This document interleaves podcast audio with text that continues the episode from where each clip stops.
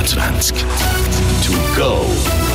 Vom Jonathan Schöffel. 100 Tage ist es her, dass der Joe Biden Präsident der USA geworden ist. Heute hat er eine Zwischenbilanz gezogen, was er bis jetzt, er und seine Regierung, erreicht haben. Gerade in Sachen Corona-Bekämpfung hat er das Volk, sich selber und auch seine neue Regierung ganz fest gelobt. Our progress these past 100 days against one of the worst pandemics in history has been one of the greatest logistical achievements this country's ever seen. Sind die USA wirklich so gut unterwegs, wie Joe Biden das sagt?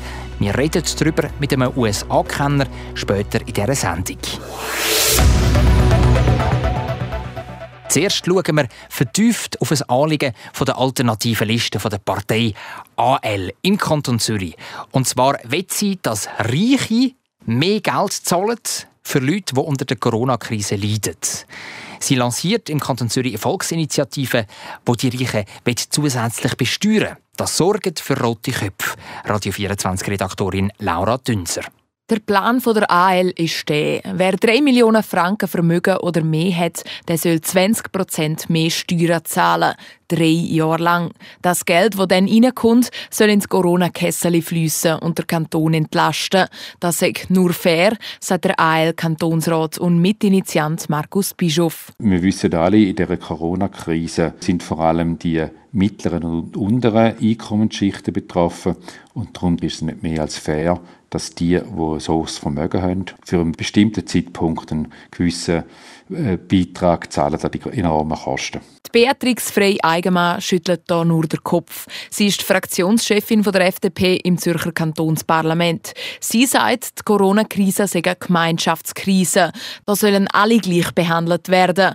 Und die angedenkte Reichsteuer sei sowieso ein alter Hut. Ja, ich meine, es ist dann bald 1. Mai und da muss man seine Kampfparolen irgendwie äh, auffrischen und offensichtlich fällt der AL halt nicht mehr neu sein und darum haben sie jetzt halt den Ladenhüter aus der Mottenkiste jetzt ein bisschen unter dem Titel Corona-Pandemie aufgepeppt. Die AL wird ihre Initiative am 1. Mai offiziell lancieren. Unterstützung überkommt AL von der SP, der Grünen und der Gewerkschaften. Damit die Initiative zustande kommt, braucht es im Kanton Zürich 6000 Unterschriften. 24. To go. Was sonst für Schlagzeilen gesorgt hat, am Donnerstag, den 29. April 2021, das gibt es in der Newsübersicht mit dem Radio 24 Redakteur Manuel Risi. In der Schweiz und in Europa könnten schon bald Minderjährige gegen das Coronavirus geimpft werden. Der Kanton Jura nimmt dabei eine Vorreiterrolle ein. Tim Eppler. Im Kanton Jura können sich ab nächster Woche alle Personen ab 16 impfen lassen. Möglich ist das, weil im Mai und Juni mehr Impfdosen von Moderna und Pfizer BioNTech erwartet werden. Auch andere Kantone machen vorwärts beim Impfen. Im Wallis können sich Personen ab 16 registrieren, wie es in einer Mitteilung heisst. Vorrang haben aber weiterhin über 50-Jährige. Im Bündnerland können sich Personen ab 16 für eine Impfung anmelden. Sie müssen aber lang warten, bis es einen Termin gibt. Aber auch die Impfstoffhersteller konzentrieren sich immer mehr auf Minderjährige. 18-Jährige. BioNTech hat in den USA einen Impfstoff angemeldet für Personen ab 12. Um eine Zulassung in der EU will man sich in den nächsten Tagen bewerben, hat die Sprecherin gesagt. Das Bundesamt für Gesundheit BAG hat für die letzten 24 Stunden 2066 neue Coronavirus-Fälle gemeldet. Das sind rund 200 Fälle weniger als am Donnerstag vor einer Woche. Im gleichen Zeitraum wurden rund 30.000 Tests registriert. Davon waren 6,9 Prozent positiv. 86 Personen mussten neu ins Spital eingewiesen werden. Zudem vermeldet das BAG 18 neue Todesfälle in Zusammenhang mit dem Coronavirus. Die Bekämpfung von Cyberattacken und Desinformationskampagnen werden für die Schweizer Sicherheit immer wichtiger. Das sagt Bundesrätin und Verteidigungsministerin Viola Amherd. Gemäß dem neuen sicherheitspolitischen Bericht sollen entsprechende Bedrohungen in Zukunft früher erkannt und bekämpft werden.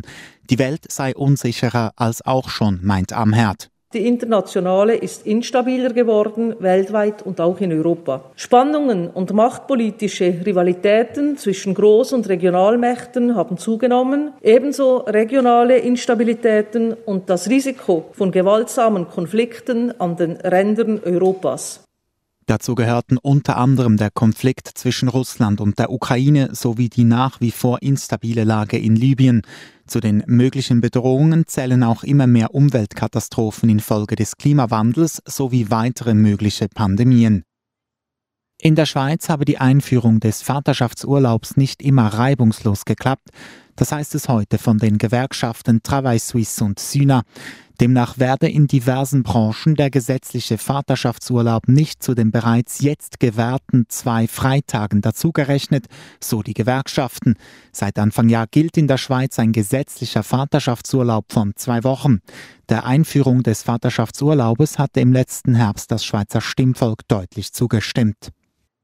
Zum 50-jährigen Jubiläum der Einführung des Frauenstimmrechts in der Schweiz hat Swiss Mint heute eine goldene Sondermünze lanciert. Am 7. Februar jährte sich die Einführung des Frauenstimmrechts zum 50. Mal. Dieses wichtige staatspolitische Ereignis soll die Goldmünze würdigen, schreibt die Münzstätte in einer Mitteilung. Gestaltet hat sie die Grafikerin Karin Wittmer aus dem Kanton Bern. Im vergangenen Jahr hat die Schweizer Bevölkerung deutlich weniger Wein getrunken. Der Konsum sank um 15 Millionen Liter. Das entspricht einem Rückgang von 6 Prozent im Vergleich zum Vorjahr, wie das Bundesamt für Landwirtschaft meldet. Grund für den Rückgang war demnach die Schließung von Restaurants und das Veranstaltungsverbot als Maßnahmen gegen das Coronavirus. Im letzten Jahr zugenommen hat hingegen der Konsum von Schweizer Weinen. Der Absatz stieg um 85.000 Liter, der Marktanteil von Schweizer Weinen wuchs um zweieinhalb Prozent. Das mächtigste Land der Welt, die USA. Die sind wieder dort, wo es angehört. Der Meinung ist zumindest der US-Präsident Joe Biden, wo jetzt genau 100 Tage im Amt ist. In der Nacht hat er das erste Mal vor dem Kongress, also vor dem Parlament, eine Rede gehalten und ist aus dem Schwärmen nicht rausgekommen. It's never, ever, ever been a good bet to bet against America, and it still isn't. We're the United States of America. Der Joe Biden hat stolz erzählt, was er mit seinem Land bis jetzt geleistet hat. Sei es in Sachen Corona oder bei Umweltthemen. Aber stimmt denn das auch? Sind die USA unter dem Joe Biden wirklich so gut unterwegs? Radio 24 Redakteur Manuel Iseli. Die Bilanz ist nicht nur gut, der Joe Biden hat die Erwartungen in den ersten 100 Tagen mehr als übertroffen, sagt der USA-Kenner und Watson-Wirtschaftsexperte Philipp Löpfe. Zum Beispiel bei dem, was er in Sachen Corona bewirkt hat. Er hat ja gesagt, er will in den ersten 100 Tagen 100 Millionen Menschen impfen. Jetzt sind es über mehr als, mehr als 200 Millionen. Er hat das äh, Covid-Hilfsprogramm durch den Kongress peitscht. Und insgesamt gebe er gar nicht das Bild ab vom linken, lahmen, moderaten alten Papi, wie man ihn auch bezeichnet hat. Der Joe Biden hat auch dafür gesorgt, dass die USA wieder der Weltgesundheitsorganisation und am Pariser Klimaabkommen angehören. Das Einzige, was Philipp Löpfe an der Arbeit von Joe Biden bis jetzt anreitet, ist der Umgang mit der Situation an der Grenze zu Mexiko.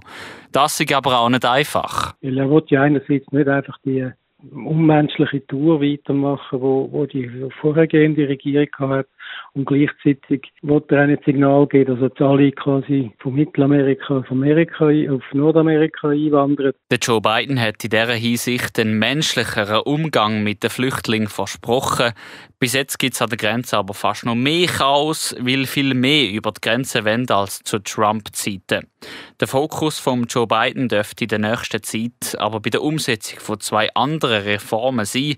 Ein riesiges Infrastrukturprogramm, das die Wirtschaft soll ankurbeln und ein Familienpaket. Wenn er beide kann umsetzen kann, werde Joe Biden ein ganz grosser, so der Philipp Löpfe. Wenn das gelingt, dann, äh, dann, dann ist er, kann man schon fast von einem grossen Präsidenten reden. Info 24 to go. Der Tag kompakt verpackt. Für euren Heimweg. Einfach abonniert, immer informiert. Jetzt über die Radio 24 App oder auf allen gängigen Podcast-Plattformen.